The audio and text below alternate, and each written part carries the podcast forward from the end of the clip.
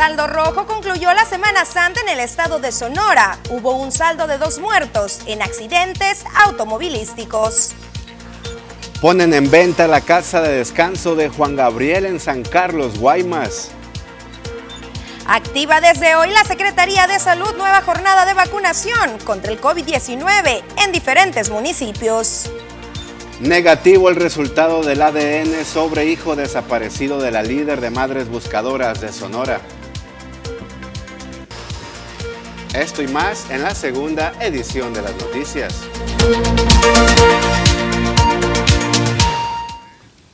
¿Qué tal? Muy buenas tardes, bienvenidos a la segunda edición de las noticias. Hoy lunes 18 de abril. Bienvenido después de estos días de asueto que esperemos hayan concluido con completo saldo blanco para todos ustedes. Exactamente, Susana, muy buenas tardes. Buenas tardes a todo el público que nos está sintonizando en toda la señal del sur de Sonora. Es importante que usted nos diga cómo la pasó durante el fin de semana, pero también que nos haga llegar sus reportes, quejas, dudas, sugerencias, comentarios. Ya lo sabe, la línea de WhatsApp 6442 04 Es importante escuchar todo su sentir.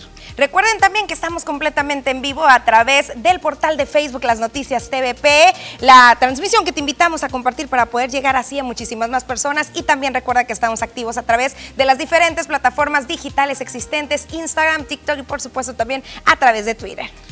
E iniciamos de lleno con las noticias en la segunda edición. Déjenme comentarles que hubo un saldo rojo desafortunadamente durante esta Semana Santa aquí en el estado de Sonora. Dos muertes y varios accidentes automovilísticos. Con un saldo rojo concluyó la Semana Santa 2022 en el estado de Sonora tras diversos hechos, que dejaron como saldo dos personas sin vida y otras tantas lesionadas. Juan González Alvarado, coordinador de la Unidad Estatal de Protección Civil, indicó que solamente en Bahía de Quino se registró un flujo de 18 mil vehículos entrando, en San Carlos 27 mil, en Puerto Peñasco 5 mil, en Nogales 32 mil, en San Luis Río Colorado 30 mil, en Agua Prieta 2 mil y en Guatabampito y Las Bocas otros 30 mil y 26 mil vehículos más fueron registrados rumbo a la sierra por la zona de Ures. De esto se desprende a nivel estatal 70 vehículos de tránsito, 25 volcaduras, accidentes de motocicleta 6, eh, eh, atropellados eh, desafortunadamente dos personas, apoyo a la ciudadanía en general, 30 reportes y rescate acuático fueron 6, lo cual fue muy importante, gracias a Dios, sin, sin saldos que lamentar por el lado de desaparecidos en alta mar, ni mucho menos y eh, los incendios que siguen a la hora del día, ¿no? Este, urbanos y, y forestales, además de menores extraviados y eh, los típicos rondines que la policía hace sin mayor novedad, ¿no? Eso es lo más importante que se pudiera connotar de eh, sucesos pues, que lamentar, pues tenemos dos personas, no una en San Carlos desafortunadamente y otra en Las Bocas por accidentes de tránsito. Aunque en Puerto Peñasco, en la zona turística, una balacera dejó a dos personas sin vida y a una más herida, esta cifra no se integró al saldo, mencionó, pero sí otras personas lesionadas en riñas en las playas de Guaymas. Nosotros vemos que hubo una movilidad distinta en cuestión de que muchas personas se trasladaron, como lo comentamos ahorita, eh, a zonas de la sierra. Muchas personas decidieron irse a los lugares de origen, a sus raíces, con sus familias. Eh, en la sierra, la sierra tiene una, una eh, peculiaridad. Eh, cuando van a las familias generalmente se ven las entradas y salidas. Por ejemplo, te pusiera el caso muy connotado de San Carlos, por ejemplo, en Guaymas. Ves muchos vehículos de entrada y hasta tal vez el 50% de salida. Las personas que iban a la sierra iban y no regresaban, eso significa que se quedaban con sus, a sus casas de sus abuelitos, o de sus bisabuelos, o de sus grandes familias. Tras mantenerse los días de asueto aún esta semana, denominada como Diabla, llamó a no bajar la guardia y a seguir con la prevención y precaución correspondiente. En el municipio de Cajeme, por el contrario, se registró un saldo blanco durante esta Semana Santa 2022, en el que circularon hasta 54 mil vehículos durante el fin de semana por cada día en distintos puntos. Esto lo destacaron diferentes autoridades. En el operativo se establecieron 25 puntos de control, recordó el secretario de Seguridad Pública, Claudio Cruz Hernández. En el operativo participaron instituciones, dependencias y corporaciones de los tres órdenes de gobierno. Eh, se apoyó ahí a la ciudadanía en, todos esos rubros.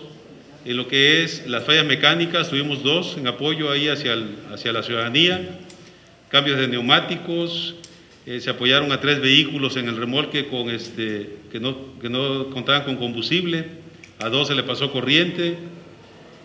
En referente a, cualquier tipo de accidente, fueron cuatro los que se atendieron, orientaciones viales fueron 64. Se trasladó un paciente que eh, iba hacia lo que es la presa y ahí tuvo ahí un preinfarto, inmediatamente se reaccionó por parte de la sociedad pública. Eh, el arrastre con grúa tuvimos 14, aquí este, cabe hacer mención que fue, un, fue apoyo o fue una proximidad social hacia la gente, fue un apoyo por parte de la sociedad pública hacia la ciudadanía. El apoyo con transporte tuvimos cinco a, diferentes personas llevadas de un punto a otro y este, tuvimos ocho ocho eh, eh, apoyos a lo que es eh, la seguridad vial en los diferentes eventos que llevaron del Via Crucis. Referente a lo que ya es la Policía Preventiva y Tránsito, referente a las infracciones, tuvimos 170 por diferentes motivos, presentados ante el juez cívico, como se les había comentado, en La Esperanza se habilitó ahí lo que es el juzgado cívico, tuvimos 16 elementos presentados por diferentes motivos, diferentes faltas administrativas, presentados ante el juez cívico en lo que es la las instalaciones de la Secretaría en la 300 de Jalisco fueron 66 y tuvimos seis accidentes vehiculares, no pasando a mayor, solamente daños materiales. El titular de la Unidad de Protección Civil añadió que esta Semana Santa logró dicho saldo tras la conciencia y la responsabilidad de la población y que esta semana se mantendrán aún los operativos. Tuvimos 14 puntos, nos ayudaron bastante. Eh, tuvimos, como bien lo dice el capitán, un infartado que inmediatamente los radioayudas lo atendieron, fue en el Coyote. Tuvimos 37 atenciones, desde picados de abeja hasta, hasta cambios de llanta. Fue un, un esfuerzo muy grande, como nunca se movieron, como bien dice el capitán, más de 164 mil personas. Vimos que las personas que se quedaron ahora están enfocándose mucho hacia la laguna y hacia Cocori, de mucho movimiento en esos lados. Eso nos hizo mover, incrementar la gente que teníamos para darles una mayor atención y el resultado fue, como bien lo vieron, una Semana Santa blanca. Y solamente en Cocori dejó una derrama económica la Semana Santa de 7 millones de pesos, afirmó la OCB. Buena derrama económica en el municipio de Cajeme dejó la Semana Santa, pero en la comisaría de Cocorit, según la Oficina de Convenciones y Visitantes, fueron 7 millones de pesos, lo que se percibió durante estas fechas, afirmó Moisés Corrales Ruiz, director de OCB. Contentos, satisfechos con los resultados que se obtuvieron en Semana Santa en Cocorit. Hubo una afluencia bastante buena, sobre todo los primeros tres días, jueves, viernes, sábado. Nosotros estuvimos contabilizando alrededor de unas 8 mil 500 personas el jueves, como unas 10 mil personas el viernes, como unas 13 mil personas el sábado y el domingo sí fue, estuvo bastante bajo, ¿no? Fueron, eh, pues yo creo, el, el, peor de los cuatro días en cuanto a llegada de personas, ¿no?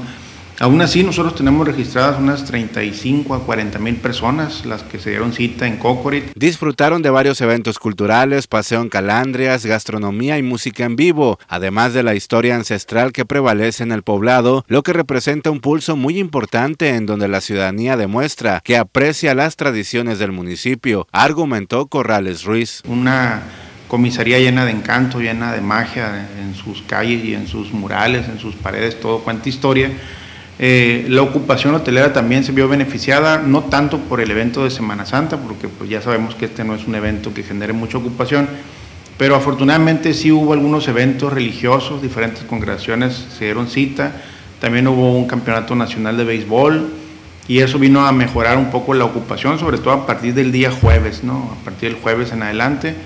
Eh, los números que nosotros tenemos registrados promedio son de 67, 68% de ocupación. Bueno, la misma presidente de la Cámara Nacional de Comercio de Ciudad Obrejón indicó que hubo un positivo consumo por parte de los vacacionistas durante este fin de semana, principalmente tras la demanda en el área de los alimentos. Sí, el consumo de los alimentos fue grande. Eh, es uno de los factores donde, o sectores, perdón, no factores, de los sectores del comercio donde nos vimos beneficiados con el consumo de este para la gente que saliera el día viernes y sábado y domingo. Creo que eh, el área de comercio del área de alimentos fue donde nos salimos más beneficiados. No puedo augurar, pero casi el 40% sí puedo marcarlo de, de, ingresos comparado con el año pasado, porque el año pasado es mal que bien sí salió la gente, no en demasía como ahorita, pero sí consumió para estar en sus casas. Y ahorita para salir hubo mucha gente en la playa, en el dique, en el, allá en la presa los paseos, o sea, hubo mucha gente, ahora sí la gente salió a convivir con la familia, esperando que hayan tenido su protección, pero bueno, esa es otra historia. Pues así los resultados, así este fin de semana y esta última semana de Semana Mayor o Semana Santa, tanto en el estado de Sonora como en el municipio de Cajeme. Llegó el momento de una pequeñísima pausa comercial, pero de manera inmediata regresamos.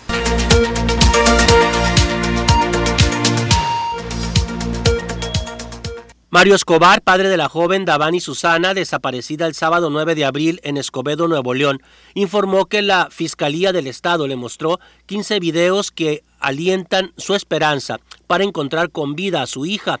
En cuanto a la difusión de los videos, el padre de familia reveló que la Fiscalía se los compartió el pasado viernes, por lo que continuarán los operativos de búsqueda ahora en las zonas aledañas al aeropuerto en la colonia Nueva Castilla, de Escobedo, Nuevo León. Elementos de la Guardia Nacional realizan una vigilancia intensa por el borde del río Bravo para frenar a los migrantes quienes se arriesgan cruzando el río para entregarse a las autoridades estadounidenses en búsqueda de asilo. Además, aparentemente buscan aligerar el cruce de tractocamiones por la frontera entre México y Estados Unidos. El subsecretario de Gobernación del municipio de Rafael Delgado, Veracruz, Juan Carlos Hernández Cortés, así como su escolta, un policía municipal, fueron asesinados y luego calcinados esta madrugada en un vehículo. Los hechos ocurrieron en la comunidad Las Sirenas, ubicado en la región central de las altas montañas de ese estado. El presidente Andrés Manuel López Obrador reconoció este lunes la trayectoria de la luchadora social Rosario Ibarra de Piedra, quien falleció el pasado sábado a los 95 años de edad. Durante su conferencia matutina, el mandatario aseguró que gracias al activismo de su defensora de derechos humanos, muchas mujeres y hombres se salvaron de la represión o del encarcelamiento injusto. Ahora vamos con información estatal, qué es lo que dice Guatabampo. Con la oportuna intervención de las autoridades estatales y municipales, se logró el rescate de dos pescadores que estaban desaparecidos en la comisaría de Moroncarit Joel Rojas Guzmán, encargado de la zona sur de la Coordinación Estatal de Protección Civil, se mantuvo en constante contacto con familiares de los pescadores y el dueño de la lancha extraviada informó los dos pescadores estaban desaparecidos desde el viernes 15 de abril y la última vez que se tuvo contacto con ellos se encontraban a 40 kilómetros mar adentro con rumbo a Santa Bárbara. Los dos jóvenes originarios de Guatabampo sufrieron una descompostura de su motor y por su ubicación no contaban con señal en su celular. Luego de remar aproximadamente 10 kilómetros y con cansancio extremo, decidieron subirse al motor para lograr una mayor altura, desde donde lograron comunicarse con el C5 de Navojoa desde el número de emergencias 911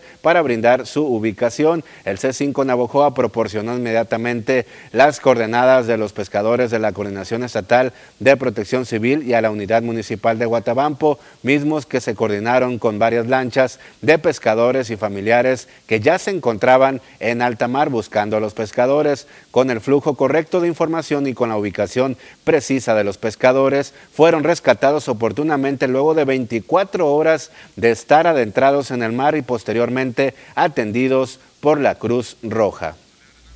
Pasamos a San Carlos, donde a casi seis años de la muerte de Juan Gabriel, a través de las redes sociales, se confirmó que la casa del cantante, ubicada en las hermosas playas de San Carlos, Sonora, está a la venta. Las diversas páginas de Facebook, a través de ella se ha compartido por diversas bienes raíces y dedicados a esta actividad, la venta de la casa del Divo de Juárez a, un costo de 800 mil dólares, es decir, más de 15 millones de pesos mexicanos. De acuerdo con las publicaciones, la vivienda se ubica en la calle Almeja número 147 en la colonia Zona Dorada y cuenta con tres habitaciones, cuatro baños, sala, comedor, cocina, terraza con vista al mar y cochera para dos autos. La mansión del artista se construyó en un terreno de 192 metros cuadrados y también cuenta con recibidor, con asador, con escaleras para bajar al mar, doble altura, ventanas anticiclónicas, mini split, alberca, fuente, muebles de jardín y artículos del famoso. Dicha vivienda era utilizada por el intérprete de Hasta que te conocí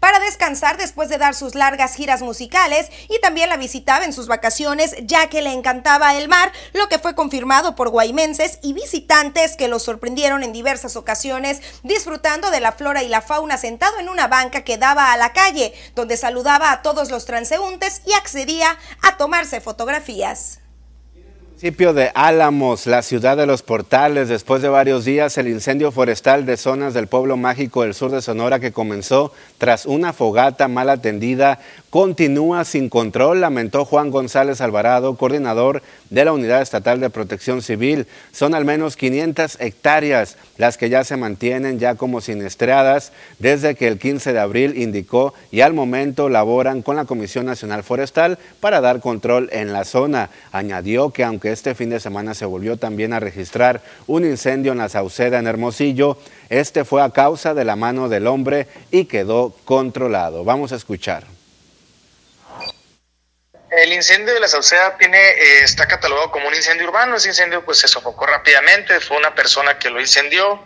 Eh, fue detenido por las autoridades correspondientes, toda vez que al parecer ya eran varias veces, o sea, era una manera como muy recurrente de estar incendiando la misma persona. ¿no? Eh, son alrededor de 36 personas que empezaron con, con los operativos, pero eh, la Secretaría de la Defensa Nacional ya tiene presencia a petición del alcalde y allá en, la, en, el municipio y nosotros estamos trabajando con la, el área técnica y con los especialistas de CONAFOR para irle dando un seguimiento y ir dosificando más apoyo en base a lo que vaya solicitando la Comisión Nacional Forestal. Pues, no, en ese sentido te digo que el incendio lamentablemente inició por una fogata que fue mal atendida por turistas, por turistas también ahí en la localidad de Álamos. Desafortunadamente tenemos que tener más cuidado y, y apostarle más a la materia de prevención para cuidar la flora y la fauna.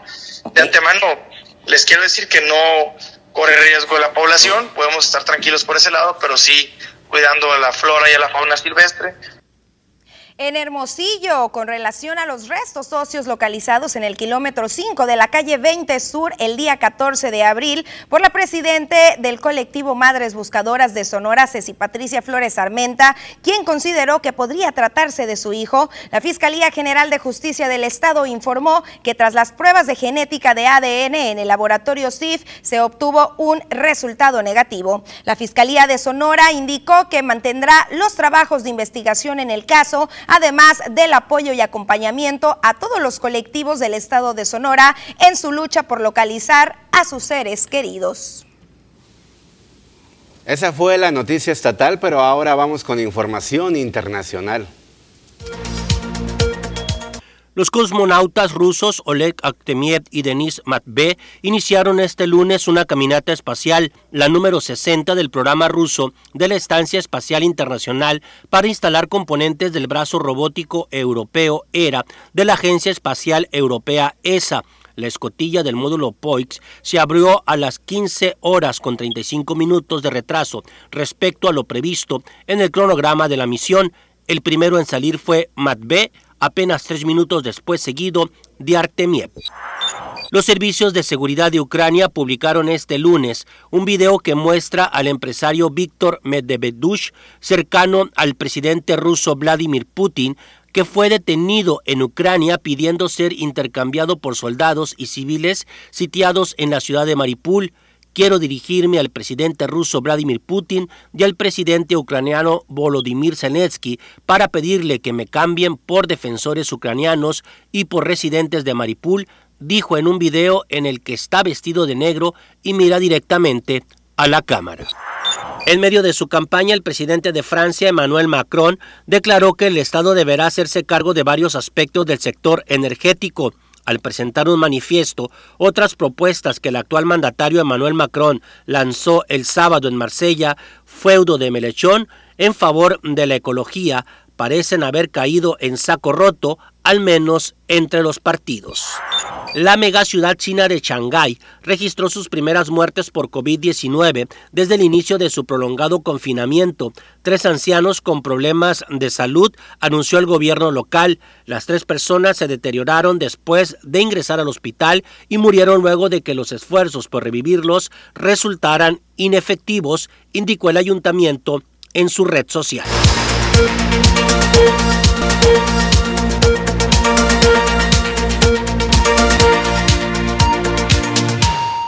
Continuamos en la segunda edición de las noticias por si vas encendiendo tu televisor o te vas conectando a través de tu dispositivo móvil y es momento de conocer todos los detalles del pronóstico del tiempo con Diana Zambrano.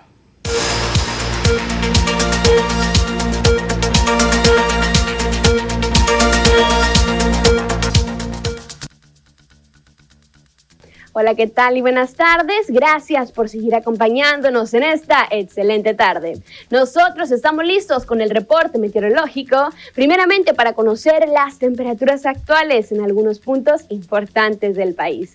Y comenzamos ya como siempre en la frontera en Tijuana. El día de hoy tenemos condición de cielo totalmente despejada con 22 grados. En La Paz se mantiene más caluroso con 32 grados, Durango con 29, Guadalajara con 30, Acapulco en esta tarde se mantiene con 29 grados. En el sector de Ciudad de México tenemos condición de cielo mayormente soleada con 28 grados. Pasamos a conocer las temperaturas actuales aquí en nuestro estado, en Sonora, y qué tenemos para este inicio de semana ya más calurosa. Comenzamos en el sector de Navojoa, actualmente se mantiene con 41 grados. Mañana tenemos un día totalmente despejado, al igual que el día miércoles. Máximas que van a variar entre los 35 hasta llegar a los 37 grados en el sector de Navojoa. Ya en el sector de Ciudad Obregón actualmente se mantiene muy caluroso con 41 grados. Mañana martes disminuye un poco la temperatura hasta llegar a los 34 grados centígrados. Condición de cielo soleada para el resto de la semana. Aquí también el miércoles se prevé condición de cielo parcialmente nublada. Continuamos en el sector de Guaymas. Actualmente se registran 34 grados y tenemos máximas que van a variar entre los 28 hasta llegar a los 29 grados centígrados. Esto en el sector de Guaymas. Para finalizar, en Hermosillo, en la capital de Sonora, actualmente se mantiene soleado y despejado. Aquí tenemos un miércoles y viernes parcialmente nublado, con máximas también calurosas que llegan hasta los 39 grados el día de mañana. Respecto a la fase lunar, mantenemos aún en luna llena, la salida de la luna a las 21 horas con 57 minutos, la puesta de la luna a las 8 de la mañana con 56 minutos, la salida del sol a las 6 de la mañana con 45 minutos y para finalizar la puesta del sol a las 19 horas con 33 minutos. Hasta aquí el reporte meteorológico, espero que tengan una excelente tarde.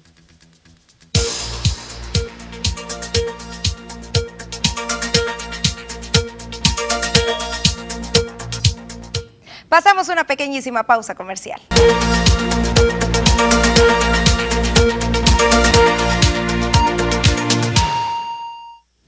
Bien, continuamos con más información. Gracias público por estar en sintonía de las noticias TVP. Es importante que usted se siga comunicando con nosotros. Ya conoce la línea de WhatsApp 6442042120. Por ejemplo, ya tenemos varios mensajes de la población. Gracias por comunicarse.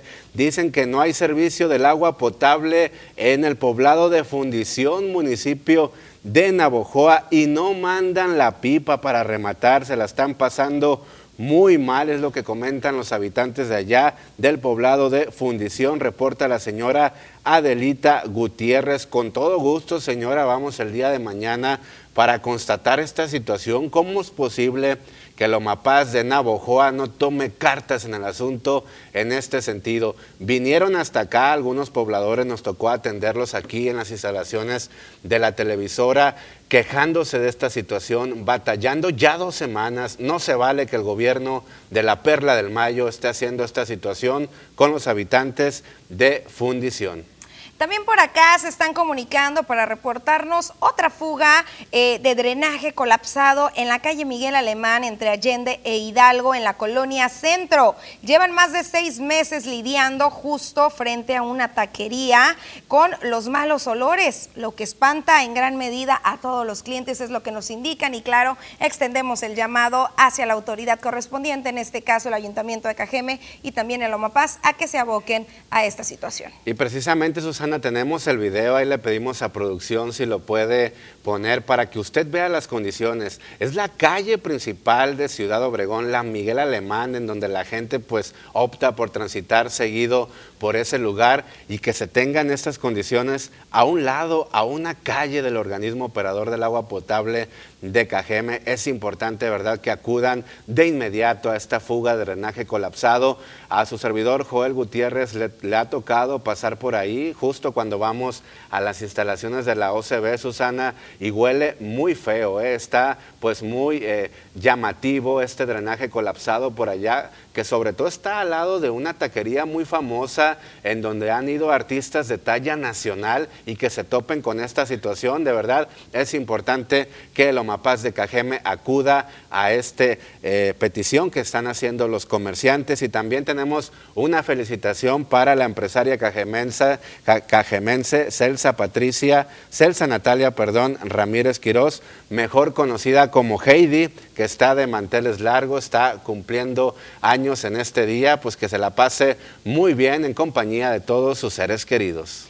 Bueno, también por acá nos están preguntando que no emitimos el saldo de Navojoa eh, de esta Semana Santa, según lo que nos han platicado las diferentes autoridades. Eh, la Semana Santa, dentro de la mejor conocida como Perla del Mayo, se mantuvo con más de 14 mil personas eh, visitantes, tanto en el río Mayo como en otras áreas. Tenemos algunas fotografías por ahí que nos hacen llegar y al igual que en este municipio de Cajeme, también hubo de manera muy afortunada nada un saldo blanco. Recordemos que este saldo pues no se dio casi casi a un costado en los otros municipios, como por ejemplo Guatabampo, donde lamentablemente hubo un fallecimiento en la playa de Las Bocas. Lo mismo ocurrió por acá en Guaymas, donde se dio otro eh, pues em, incidente que dejó una pérdida humana y una lesionada. Eh, nos comentan que las principales actividades se mantuvieron en Pueblo Viejo, en el área eh, donde se dan estas ceremoniales que tienen que ver con la etnia Mayo, también en las márgenes del río Mayo, en otras comunidades rurales también. Y pues, eh, al igual que en el resto de los municipios, se contó con elementos de seguridad pública, de tránsito municipal, de bomberos y de Cruz Roja. Y eh, pues también se nos indica que sigue, al igual que en Cajeme y en todo el estado de Sonora, de hecho, todos los operativos, porque esta es, recordemos, la semana denominada como Semana Diabla. Recordemos que ya pasó la Semana Santa y eh, más adelante, por cierto, en entrevista con José Luis Osegueda Osegueda vamos a estar viendo estas cifras que según recuerdo siempre vienen mayores congestiones alcohólicas o mayores situaciones lamentables durante esta semana, que es la Semana Diabla en la cual pues los jóvenes ya salieron con los padres de familia la semana anterior y esta pues ahora sí se van solos eh, a recrear eh, dejando algunas situaciones por ahí que lamentar. Exactamente, Susana. Hay que cuidarnos durante esta semana diabla, sobre todo los jóvenes que tienden a irse a estos lugares recreativos. También nos están reportando, quiero felicitar a los organizadores de Cocorit porque durante este fin de semana hubo muy buena organización y atención a todos los habitantes que visitamos ese poblado mágico. Estuvo muy bien, la pasamos increíble, reporta la familia Amparano Rodríguez. Pues ahí está, miren, hubo mucha pues aceptación a este eh, evento de Semana Santa en Cocorit. Qué bueno, qué bueno que se registró saldo blanco, pero sobre todo una buena aceptación por parte de los cajemenses. Y con estos mensajes vamos a una pausa, regresamos, hay más para usted.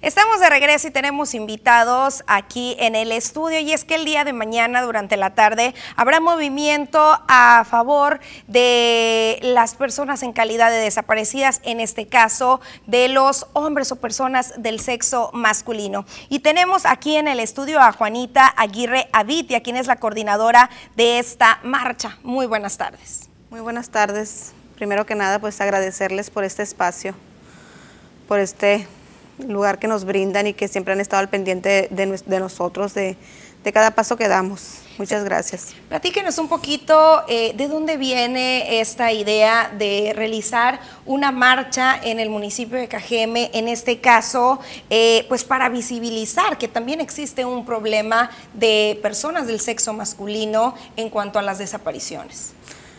Esta marcha yo la empecé el año pasado, el 19 de abril también que fue cuando mi hermano Ismael Angulo Serrano cumple un año de desaparecido. Este año lamentablemente no logro encontrarlo, cumple dos años de desaparecido. Yo decidí hacer una marcha el año pasado porque me di cuenta que aquí en Ciudad Obregón hay muchas marchas por las mujeres desaparecidas. Yo en ocasiones yo iba a las marchas con mi lona de mi hermano desaparecido. A veces me sentía como apachurrada o no me sentía a gusto sacando la, la, lona de mi hermano porque era por las mujeres desaparecidas. Entonces, claro, muy buenas marchas, yo asisto a todas esas marchas, pero analicé las cosas y dije, bueno, pues ¿por qué no puede haber un día para, para nuestros hombres desaparecidos? Porque ellos también desaparecen, porque ellos también tienen el derecho de, buscarlos hasta encontrarlos. Incluso, según estadísticas, son las personas del sexo masculino quienes ahora sí que encabezan estas listas de personas en calidad de desaparecidas, tanto en el municipio de Cajeme como en los alrededores y en el estado de Sonora. Sí, mm, en realidad es demasiado los desaparecidos hombres, que son muchos. Claro, también hay bastantes mujeres, porque yo más o menos, de hecho ahorita toda la mañana me, me he llevado checando la página donde yo casi tengo un conteo de 700 hombres, sin pensar, sin contar a tantos, tantos que han desaparecido y no, y las familias por X o por Y, pero no ponen una denuncia. Okay. Esta actividad arranca el día de mañana, ¿desde qué área, hasta qué punto y a qué hora? Desde el teatro de mm, Teatro Boguet. Y llegaremos. sí. ¿Teatro de Litzo? Sí. Pues llegaremos al, palacio, como siempre, y, finalizamos en, fiscalía. A las 4 de la tarde. A las 4 de la tarde y pues sí, les hago un llamado a toda esa gente que, tiene un familiar desaparecido que salga a gritar por ellos, que salga a gritar en nombre de ellos, porque si nosotros no salimos, si nosotros no salimos a buscarlo, nadie nos los va a traer de regreso nadie va a salir a buscarlos, no hay, que, no hay que quedarnos sentadas esperando en casa o llorando, porque pues creo que sí, todas lloramos, ¿no? Porque es, es triste y es desgastante tener un familiar desaparecido, pero sí les pido que salgan a gritar en nombre de sus hijos. ¿Hace cuánto tiempo se unió usted al colectivo Rastreadoras de Ciudad Obregón? Dos años dos años, ¿alguna vez tuviste miedo o pensaste en si realmente valía la pena salir como salen eh, de manera muy constante, bajo el sol, bajo el frío, a veces eh, con dinero para la gasolina, a veces sin dinero para la gasolina, a veces con alimentos, a veces sin alimentos, a buscar con pico y pala en zonas donde incluso hemos visto que pues los olores, eh, que a veces son zonas con bastante suciedad, que son áreas que comúnmente pues no circularíamos por ahí? Miedo sí, sí, sí tuve. Sí tuve, en aquel tiempo cuando yo inicié, yo inicié sola.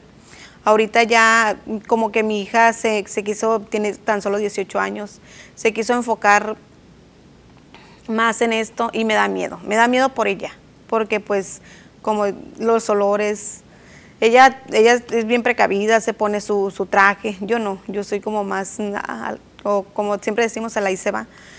Y, sí, en varias ocasiones salíamos a veces sin dinero o tan solo dinero para subirnos a un camión. Pero nosotros somos un grupo de mujeres donde llegamos, ¿saben qué chicas? Hoy no tengo dinero para aportar para comer, no te preocupes. ¿Saben qué chicas? Pues hoy no traigo nada, ¿ok? La otra me, me comparte ya sea coca, agua. Y pues más que nada por las aguas, pues gracias a Dios que a, y a la ciudadanía que nos ha aportado, que nos ha ayudado con agua, que nos, hasta ahorita no nos ha hecho falta el agua. Hemos visto una solidaridad muy marcada eh, de todas las personas eh, que viven una situación similar. Sin embargo, ¿cómo sienten ustedes al resto de la población? ¿Sienten que hay apatía o, o sienten que realmente se están solidarizando, aunque no cuenten quizás con algún familiar, algún amigo o algún conocido en calidad de desaparecido? Yo, pues, mi punto de vista es que la gente nos apoya mucho. La ciudadanía, nosotros esperamos más de la ciudadanía que del mismo gobierno. Ellos como que siempre checan a ver dónde andamos para llevarnos ya sea agua, una soda, suero, comida, comida gracias a Dios que hay mucha gente que, que nos aporta y, y mucha gente que no, no, no tiene un familiar desaparecido. Y qué bonito es eso, que no hay necesidad de tener un familiar desaparecido para estar siempre apoyando a, la demás gente. De hecho, nosotros tenemos voluntarios, uy, agradecida con estos muchachos, una muchacha joven, una, una pareja, una pareja, esposo, unos esposos, un hombre adorables, que, que no hay necesidad de tener un familiar desaparecido y ellos todos los días, si todos los días salimos a buscar, ellos todos los días están con nosotros. Excelente, Juanita. Pues muchísimas gracias y reiteramos, claro, este llamado a la población a que se sumen el día de mañana a las 4 de la tarde partiendo del Teatro Oscar Russo Boguel eh, en marcha hacia Palacio Municipal y después ante la Fiscalía General de Justicia del Estado a exigir también eh, pues la colaboración de las autoridades en este tema. Sí. Excelente. Muchísimas gracias. Gracias. Bueno, después de esto pasamos una pequeñísima pausa comercial.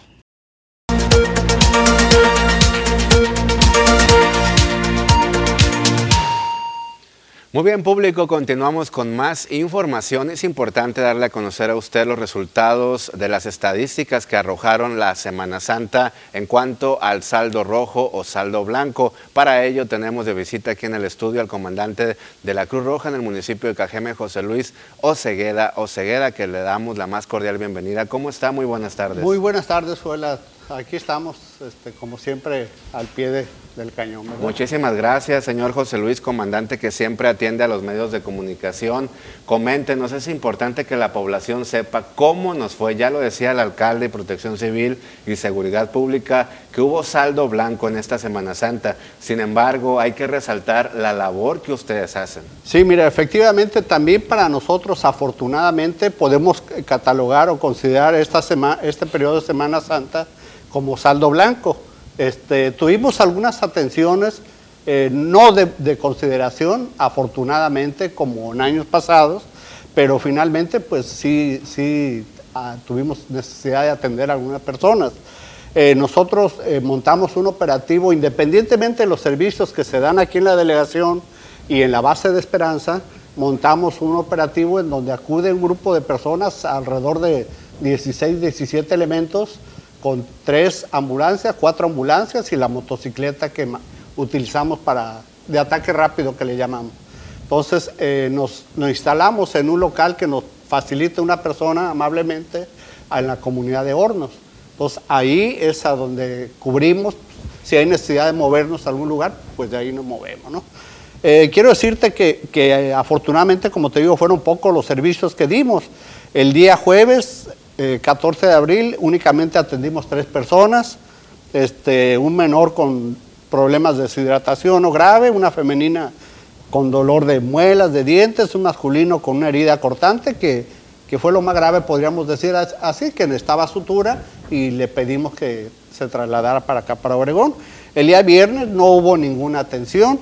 El día sábado solamente un menor de 12 años lesionado por un- eh, una caída de, eh, de un vehículo en movimiento sin lesiones afortunadamente de gravedad.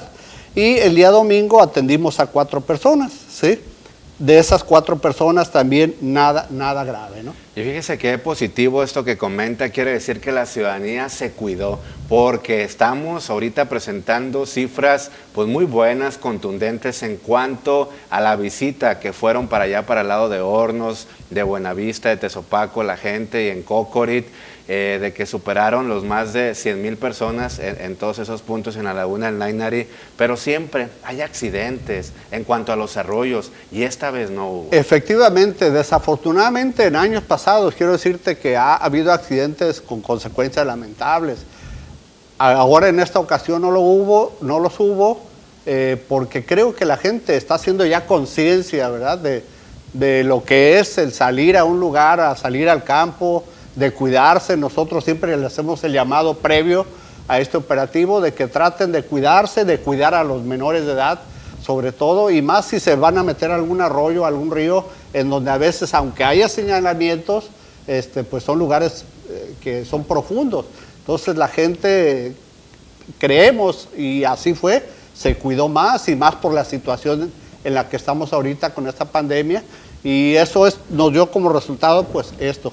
Y como te digo, esto es independientemente de los servicios que atendemos aquí en la ciudad, que en esos, en esos días, cuatro días, eh, eh, ascendieron a 436 servicios. Aquí te estoy hablando de 88 servicios de ambulancia y 380 y tantos eh, servicios médicos que se dan ahí en la, en la, delegación. De esos de más de 400 servicios que se presentaron, obviamente es los lesionados. Hubo bastantes balaceras por acá. Mira, eh, nosotros atendimos tres casos de personas lesionadas por arma de fuego. Afortunadamente en los tres casos pudimos trasladar a las personas con vida, las lesiones no eran de consideración. Eh, lo, lo, lo, curioso aquí en esto es que lo, lo que fue la tarde del día sábado, y el día domingo, eh, gente que va a paseos al campo o al mar, eh, llegó a atenderse, a, solicitar atención médica y, muchos de ellos venían deshidratados. Y se les atendió, obviamente se les canalizó, se les puso su solución, su suero, se les, se les estabilizó y pues se les mandó a su domicilio. Excelente, yo conozco un caso de una persona, de un compañero de los medios, pero coméntenos, eh, esta es la Semana Diabla, pasó la Semana Santa, estamos en la Semana Diabla, ¿cuál es la recomendación, sobre todo a los jóvenes que tienden a irse pues a, la pachanga y a tomar bebidas embriagantes? Precisamente tú lo has dicho, la, eh, en esta semana quienes tienden a salir son los jóvenes, ¿por qué? Porque son quienes están ahorita de, de vacaciones entonces muchas veces eh, pues ya no van bajo el cuidado de los adultos, se van a, veces ellos solos a diferentes paseos, también rumbo a la presa o a los balnearios o rumbo a San Carlos y a veces desgraciadamente tienden a ingerir bebidas alcohólicas. Entonces la recomendación es para que tengamos cuidado ahí, para que les demos recomendaciones a nuestros hijos en lo posible, no permitirles salir y si salen, pues que salgan bajo la observación y el cuidado de una persona adulta. Porque los jóvenes, pues eh, andando solos, tú sabes que hacen cosas a veces incorrectas, como el ingerir bebidas alcohólicas, y eso, pues desafortunadamente, nos lleva a consecuencias lamentables. Excelente, comandante, muchísimas gracias. Como siempre, buena información al público. Al contrario, muchas gracias, eh, Joel. Este, te agradecemos que nos hayas invitado y decirle a toda la gente pues recordarles que Cruz Roja Mexicana, pues trabajamos las 24 horas del día, los 365 días del año y tenemos una responsabilidad moral con, la, con nuestra población. Gracias, excelente tarde. Gracias. José Luis Osegueda, comandante de la Cruz Roja de la Benemérita Institución aquí en el municipio de Cajeme. Vamos a una pausa, regresamos.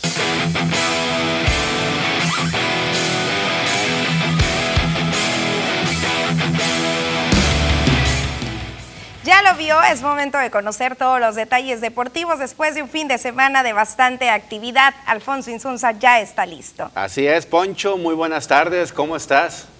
¿Qué tal compañeros? Susana Joel, un gusto saludarles. Muy buenas tardes, tengan todos ustedes. Amigo televidente, un placer saludarles por supuesto. Y tenemos mucho de qué platicar en el mundo del deporte. Y es que Julio Urias este fin de semana lanzó para el equipo de los Dodgers de Los Ángeles un total de cinco entradas. Gran labor a comparación de lo que hizo frente a los Rockies de Colorado esta que hizo frente al equipo de los Rojos de Cincinnati se va sin decisión porque después de que lanzó las cinco entradas vino después el rally del equipo de los Dodgers, pero ya ese rally perteneció a la labor de Phillips, quien se lleva la victoria. Una gran, gran salida de Urias que baja la efectividad en sus carreras limpias admitidas y por supuesto platicar también, señores, del campeonato multiregiones que se está llevando a cabo aquí en Ciudad Obregón en la categoría 7 y 8, recibiendo por supuesto grandes equipos de Tijuana, de Sinaloa, de muchas partes de la República Mexicana. Un evento más que esperado para acá, para el municipio de Cajeme, por lo derrame económico y sobre todo por el impulso y el fomento al deporte en los pequeñitos. Exactamente, compañeros. Y bueno, vamos a, comenzar, a comenzar si les parece.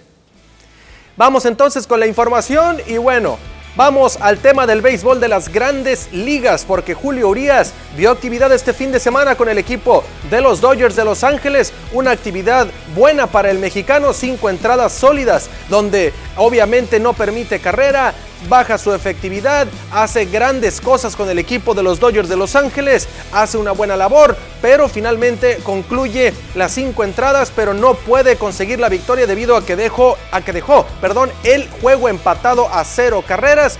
Con este resultado, bueno, venía entonces el relevo, el relevo se queda con la victoria, ahí con Brandon Phillips quedándose con el triunfo. Y ya más adelante todo el resto del bullpen hizo el trabajo para eh, solidificar esa victoria para el equipo de los Dodgers de Los Ángeles que siguen como los líderes del oeste de la Liga Nacional junto con los gigantes de San Francisco. Por otra parte, Andrés Muñoz sigue encendido con el equipo de los Marineros de Seattle. El nativo de los Mochis, Sinaloa, está haciendo un trabajo extraordinario con el equipo de los Marineros. 12 bateadores ha enfrentado en lo que va de la campaña del 2022. De esos 12 ha retirado a 9 por la vía del ponche con eh, disparos por encima de las 100 millas por hora el mexicano está causando sensación y seguramente los padres de San Diego se están dando topes con la pared porque dejaron ir realmente a un hombre que tiene mucho futuro dentro del béisbol de la gran carpa y no porque sea mexicano, simple y sencillamente es un hombre que está haciendo grandes cosas con el equipo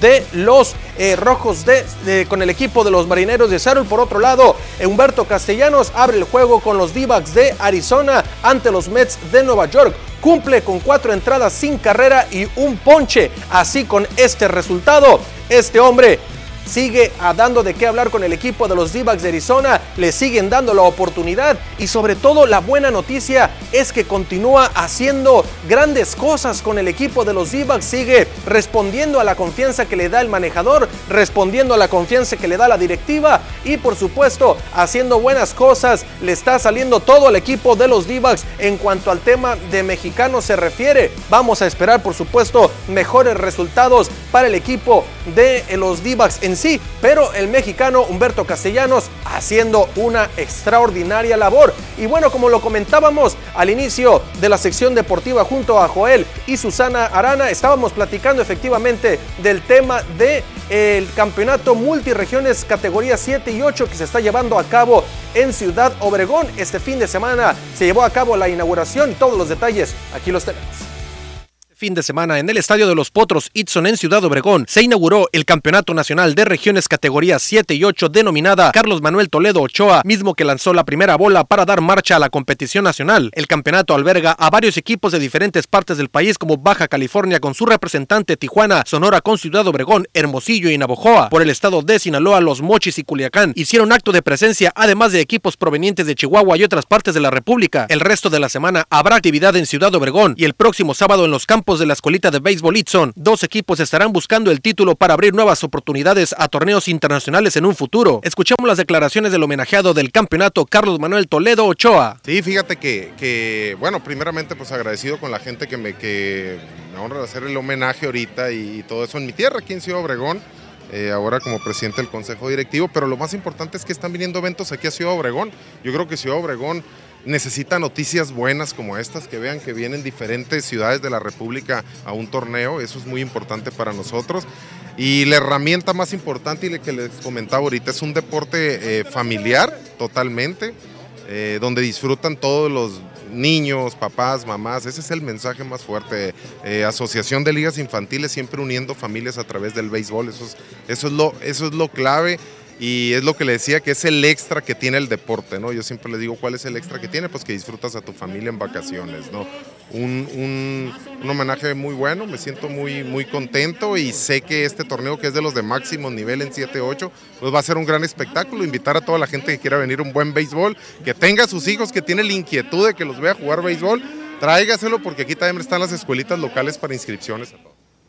Ahí están las palabras de Carlos Manuel Toledo Ochoa, el homenajeado de este tan importante campeonato nacional multiregiones categorías 7 y 8. El próximo sábado se llevará a cabo la gran final. ¿Quién se llevará el título? Pendientes entonces toda la información aquí en las noticias en la sección deportiva. Vamos a continuar con información, vamos al boxeo y es que este fin de semana hubo deporte de los puños y Errol Spence Jr se enfrentó a Jordanis Ugas, este peleador que prácticamente sentenció la carrera, la carrera de Manny Pacquiao. Y bueno, unas por otras dicen por ahí, Errol Spence Jr. está de regreso en el boxeo y la verdad es que está de regreso en una gran forma. Noqueó al señor Jordanis Ugas y con este resultado también le provocó una fractura orbital en el ojo derecho. Así entonces estuvo el regreso de eh, Errol Spence Jr. La verdad es que no lo esperaban así debido a la, a la gran actuación que había tenido anteriormente Ugas en su pelea. Y bueno, hablando de boxeo también, Pitbull Cruz qué bárbaro, qué manera de noquear también a su eh, rival, a Yuriorkis Gamboa en el quinto asalto. La verdad es que no le dio para los 6, 7 u 8, ya que en el quinto le conectó varios golpes de poder y lo mandó contra las cuerdas para que el referee dijera hasta aquí llegó todo y así entonces la victoria para el Pitbull que está retando a Ryan García, el hombre de Golden Boy Promotions, la máxima joya de este eh, Oscar de la Hoya. Vamos a ver entonces si se da este combate. Sería algo muy, pero muy atractivo para el deporte de los puños. Y ya para finalizar, de noticia de último momento, Matías Almeida, ex técnico de Chivas, ya fue removido de su cargo con el San José Earthquakes allá en California, se va de la MLS, se queda sin chamba y vamos a ver entonces si todos los planetas se alinean para que regrese a las Chivas Rayadas del Guadalajara. Bueno, muchísimas gracias, Poncho. Como siempre, la información muy precisa e importante de lo que está ocurriendo en el mundo deportivo, pero me quedo con lo que está ocurriendo por acá en el municipio de Cajeme. Queremos más eventos de talla nacional de este tipo importante. Vamos a ver entonces cuál de los equipos se lleva el título. La verdad es que veíamos a todos los pequeños muy entusiasmados, a los padres de familia, pero lo importante, como lo decía también el homenajeado eh, Carlos Manuel Toledo Ochoa, la importancia de la convivencia familiar y por supuesto también la competitividad sana dentro del diamante. Vamos a ver quién se lleva el campeonato el próximo sábado. Con esto queda también eh, este respaldo de que Cajeme, de que el sur de Sonora, ya que en Navojoa también se están llevando algunos encuentros, cuenta con la infraestructura necesaria para llevar a cabo este tipo de encuentros deportivos. Efectivamente, compañeros, los dejamos con más información aquí en las noticias. Muchísimas gracias. Pasamos una pequeñísima pausa comercial.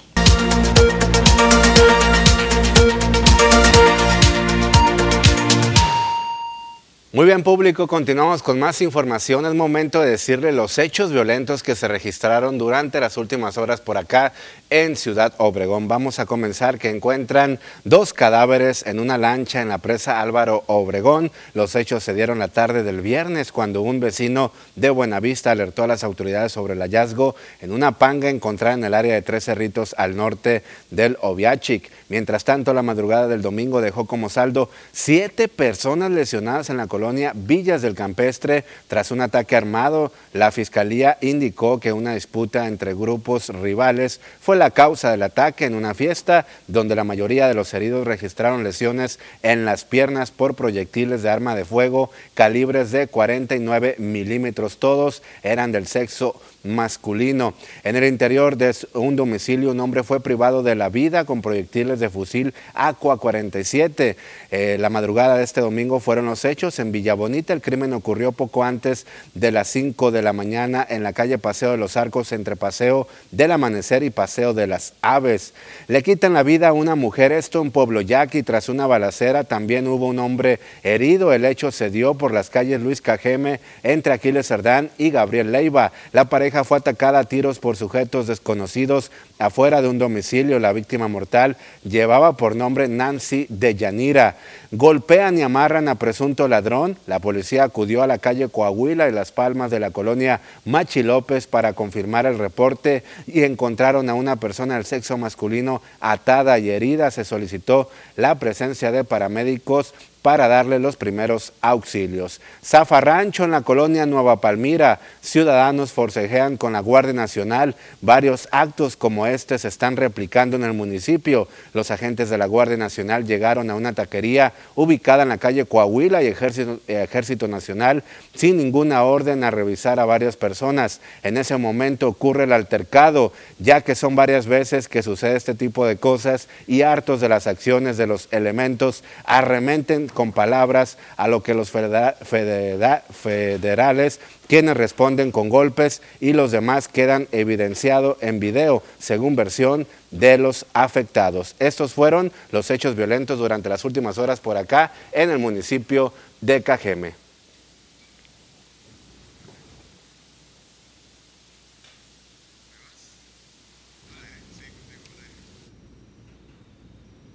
Continuando con la información de seguridad, este fin de semana, a través de sus redes sociales, una cantante e influencer conocida y residente de Ciudad Obrejón hizo una denuncia pública tras haber recibido ya, indica, al menos cuatro ataques eh, de presunto homicidio doloso.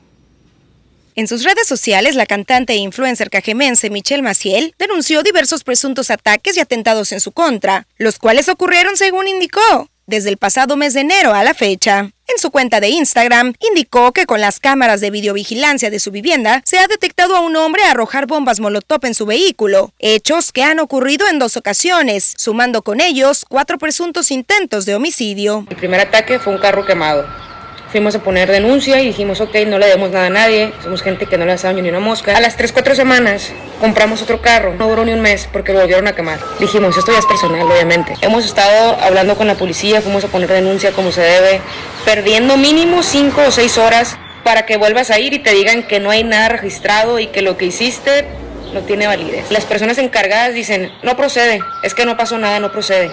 O sea, así de está la seguridad en México. Está muy feo sentir que no tienes para dónde hacer. Dichos actos en su contra y los cuales ponen en riesgo también a su familia, le han causado ya diversas problemáticas de salud, expuso, con las que quiere acabar. Cuando mi mamá sale me despido de ella en mi mente y no sé si la volveré a ver.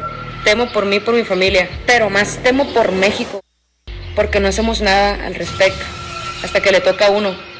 Y te das cuenta de que no existe justicia y ni hablar de investigaciones y ni hablar de que se le pongan manos al asunto. En dicho video, indicó que tiene identificados a los principales sospechosos y solicitó a las autoridades correspondientes ayuda y los hizo responsables sobre su integridad y la de su familia.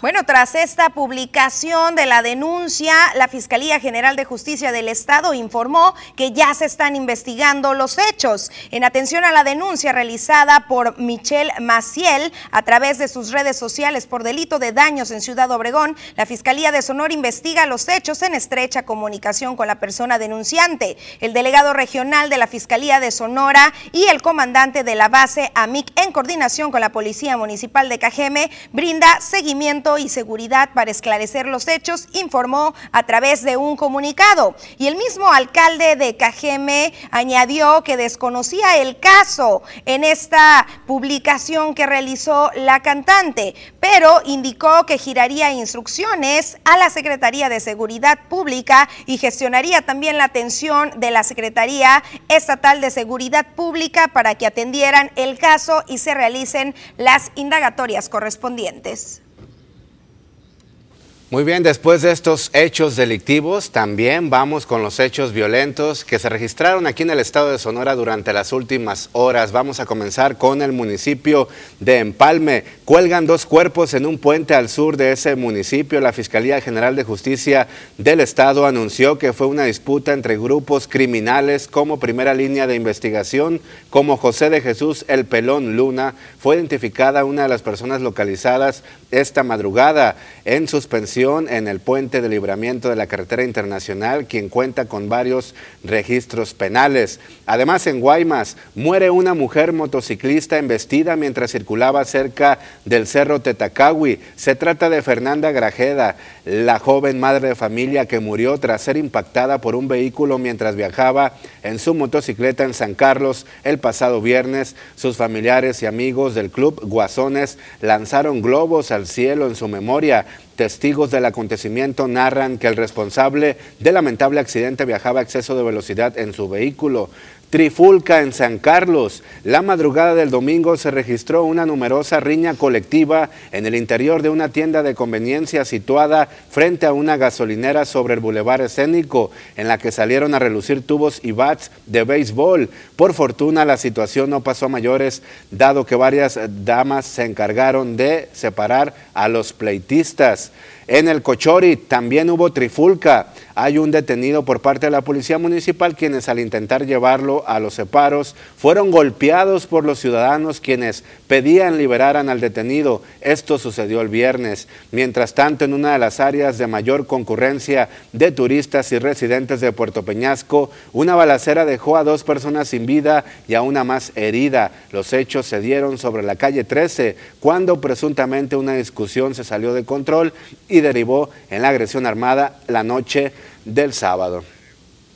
Y con esta información de hechos violentos vamos a una pausa. Regresamos.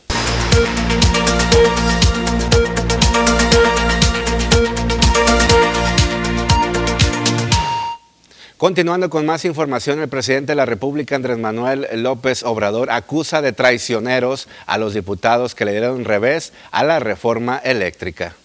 Las diputadas y los diputados que afirmativa, sírvanse Gracias. Las diputadas y los diputados que estén por la al revés dado el pasado domingo en la Cámara de Diputados a la reforma energética presentada por el presidente de la República, respaldó la Cámara Nacional de Comercio de Ciudad Obregón. Nuestro posicionamiento es claro. Siempre defenderemos con firmeza las unidades económicas del sector, responsable de más del 60% del Producto Interno Bruto Nacional lo hacemos como una visión a largo plazo, responsable y técnicamente factible. Además, ante el duro golpe económico que ha vivido en los últimos años el organismo y sus integrantes, recordó la petición que se mantiene ante el gobernador del estado, Alfonso Durazo Montaño, conforme a un subsidio especial para el comercio durante los meses de mayor calor que arrancan en mayo y que dejan altos costos en el insumo energético. No ha sido dada la respuesta. Nosotros pensamos en que ha tenido mucho trabajo pero no, más bien sería ahora en el mes de mayo, es cuando empieza la nueva tarifa. Nosotros en abril, precisamente nuevamente, todos los organismos, nuevamente, al igual que hace seis meses, vamos a hacerle llegar otra carta solicitándole el apoyo para que nos puedan considerar para una tarifa especial. Es una voluntad política. Si el señor gobernador quiere apoyar a lo que es su estado, lo va a hacer. Como dijo el vendedor, pues lo que nos quieran dar, pero si nos quieren dar el 50 sin problema, pero si nos pueden dar el 30, qué bueno, pero si nos dan el 10, no es suficiente, pero es una ayuda.